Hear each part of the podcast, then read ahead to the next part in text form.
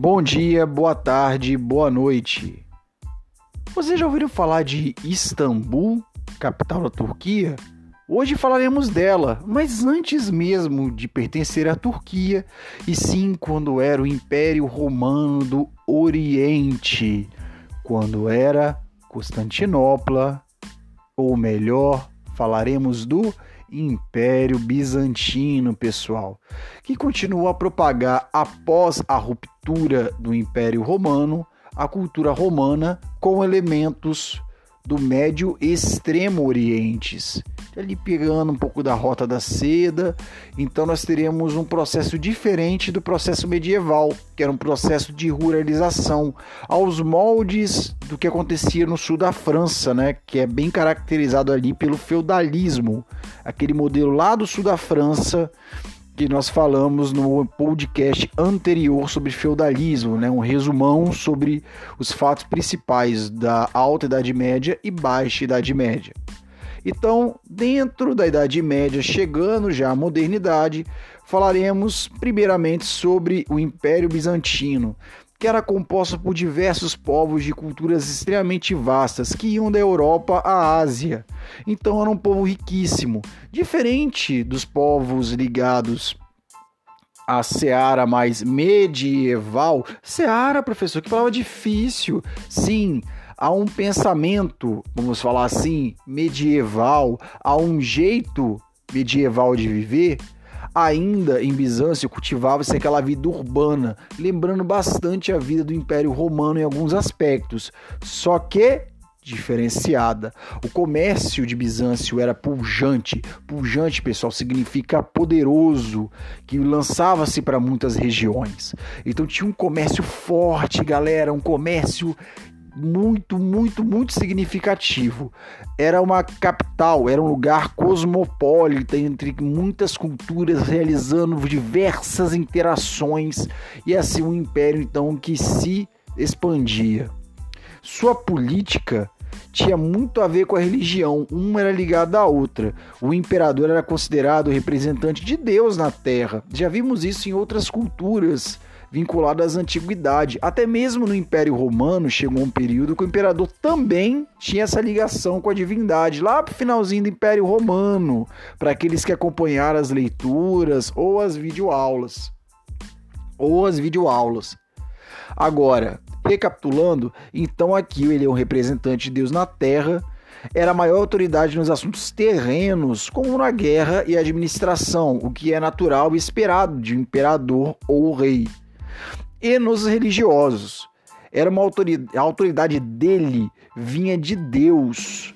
Ou seja, o sistema político, o modo de se fazer política não era uma democracia, o governo do povo. Era uma teocracia. Tel, em grego, é Deus. Kratos. Kratos, não, por favor, não é o personagem do jogo de videogame. Kratos significa poder, em grego. Então, Kratos aqui vem de poder. Então, poder de Deus, teocracia. Teocratos, teocracia, beleza? Então, o poder, então o imperador escolheu o patriarca, aquele que representava o cargo mais alto, o maior cargo em relação à religiosidade, e nós chamaremos aqui o imperador também de Basileu, tá bom? É outro nome que se refere ao imperador bizantino. Dentre eles, nós falaremos de Justiniano, um forte imperador que marcou período, tá bom, pessoal? Entre 527 e 565 depois de Cristo. Eles marcaram muito a administração desse império. O governo justiniano se empenhou muito em restabelecer a unidade do Império Romano, reconquistando as terras perdidas pelos germanos. Então é quase um Guerra nas Estrelas, o Império contra-ataca. Aqui ele falou: não, nós somos o Império Romano, nós temos as raízes do Império Romano. Então aquilo que foi tomado pelos ostrogodos, visigodos, que nós comentamos na aula de Idade Média, aqui ele vai recuperar esse território e vai dividir entre seus aliados, mas mantendo o seu centralismo de poder, como basileu que ele é. Beleza? E com isso, ele consegue controlar boa parte do mar Mediterrâneo. Então essas conquistas contribuíram muito para a expansão também comercial, né, influência comercial de Bizâncio em relação aos seus vizinhos europeus e asiáticos. Então o imperador nesse período teve que coletar também mais impostos, porque querendo ou não, períodos com batalhas dependem de impostos. Então foi um período também de muitos impostos cobrados. Graças a Justiniano foi criado um código de leis para ter uma melhor relação entre quem vivia ali. Já pensou viver sem lei, galera? É sinistro, é difícil demais. Então, o Corpus Civilis Iuris, nome bonito para Corpo Civil de Leis, é criado por Justiniano, assim dando um melhor, um melhor padrão legal, uma melhor convivência entre aqueles que ali viviam, beleza? Vamos falar da religião, que é um marco muito importante desse império. Eles eram cristãos, tá bom?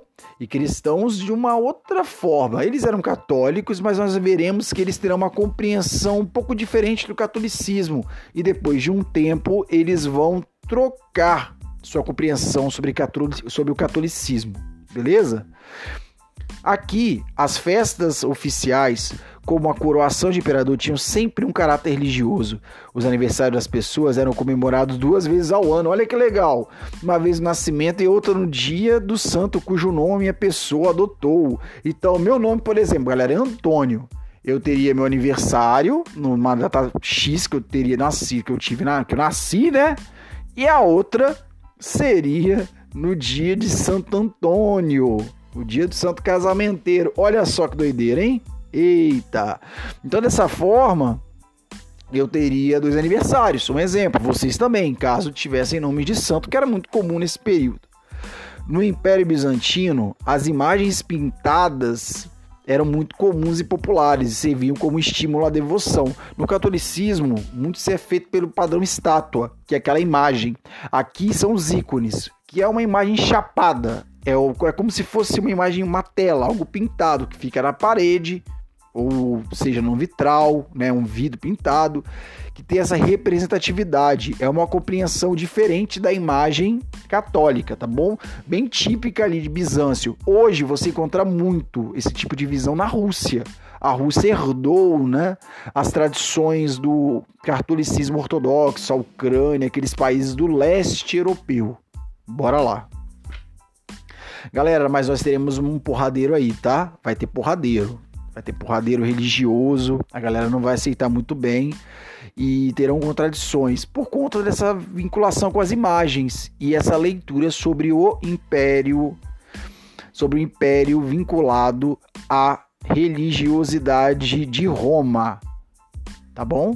Então, aquela visão romana a, o estabelecimento do domínio romano do catolicismo ele começa a ser um pouco questionado. Ainda não é uma reforma do sistema religioso, mas é um, uma espécie de desentendimento, de questionamento a nível cultural. Então, em 726, por razões religiosas e políticas, o imperador da época, só vou citar aqui por curiosidade, Leão VIII, ele vai proibir o culto às imagens religiosas e vai ordenar a destruição de ícones em todo o império. Quando as imagens começaram a ser destruídas, e essas imagens que eram muito populares, os povos né, que ali habitavam, das mais diversas culturas, começaram a reagir de forma violenta aos iconoclastas. Iconoclasta, galera, é aquele que cultura o ícone, que é a imagem por si só, aquela que é pintada ou está na parede, diferente daqueles que cultuavam as estatuetas, né? O famoso santo, como os católicos lá de Roma cultuam. E até hoje, né, os católicos têm essa ligação com a santidade e com os santos dessa forma, diferente dos iconoclastas. Iconeclastas, aqueles que, do, que respeitam as imagens pintadas, só para a gente lembrar. Então nós tivemos várias revoltas. Então o imperador mandou reprimir essas revoltas, que decorreu daí uma guerra civil, que foi até 843, quando a imperatriz Irene restabeleceu o direito de culto às imagens cessando esse conflito. Mas a partir daí nós teremos uma divergência. Divergência significa separação, tá bom, pessoal? Em relação ao pensamento do Oriente, o pensamento de Bizâncio e o pensamento lá de Roma, que queria estabelecer esse império católico religioso, né, da Igreja Católica como nós a conhecemos. Então, com o tempo, o cristianismo dos bizantinos foi trilhando um caminho próprio. A linguagem da missa era o grego, os rituais apelavam aos sentimentos e negavam-se a existência do purgatório. Conforme o cristianismo bizantino se diferenciava do romano, as divergências entre o patriarca e o papa iam aumentando. Então, dessa forma, nós veremos que as relações entre o patriarca e o papa pioraram a tal ponto que em 1054 aconteceu o rompimento. A igreja cristã se dividiu em duas. Vamos lá? A Igreja Católica Apostólica Romana, liderada pelo Papa, e a Igreja Cristã Ortodoxa Grega, ou Catolicismo Ortodoxo, que ficou sobre controle dos patriarcas ou do patriarca. Esse período, então, de 1054, será conhecido como Cisma do Oriente e perdura até hoje. Por curiosidade, às vezes vocês verão o Papa andando como senhor, todo vestido de preto, com uma barba bem longa, trocando uma ideia com ele. Esse é o patriarca, tá bom, pessoal? O Papa, vocês já conhecem, vem muito na televisão, né? Hoje o Papa católico é Francisco e o patriarca em questão, ele caminha com o Papa, conversa com ele, só que ali é uma relação política, tem um respeito mais na área religiosa. Porém, até hoje, a igreja tem essa divergência, tá bom, pessoal? Sobre o Império Bizantino é o que eu tenho a falar para vocês. Um forte abraço. Depois falaremos rapidinho sobre islamismo para entendermos melhor aquilo que aconteceu na Batalha de Pontes, que tinha lá um império, né, o tal do Império Árabe, que tinha uma motivação também religiosa, que vinha da religião muçulmana, vinha dos muçulmanos, vinha do islamismo. Falaremos disso na próxima aula.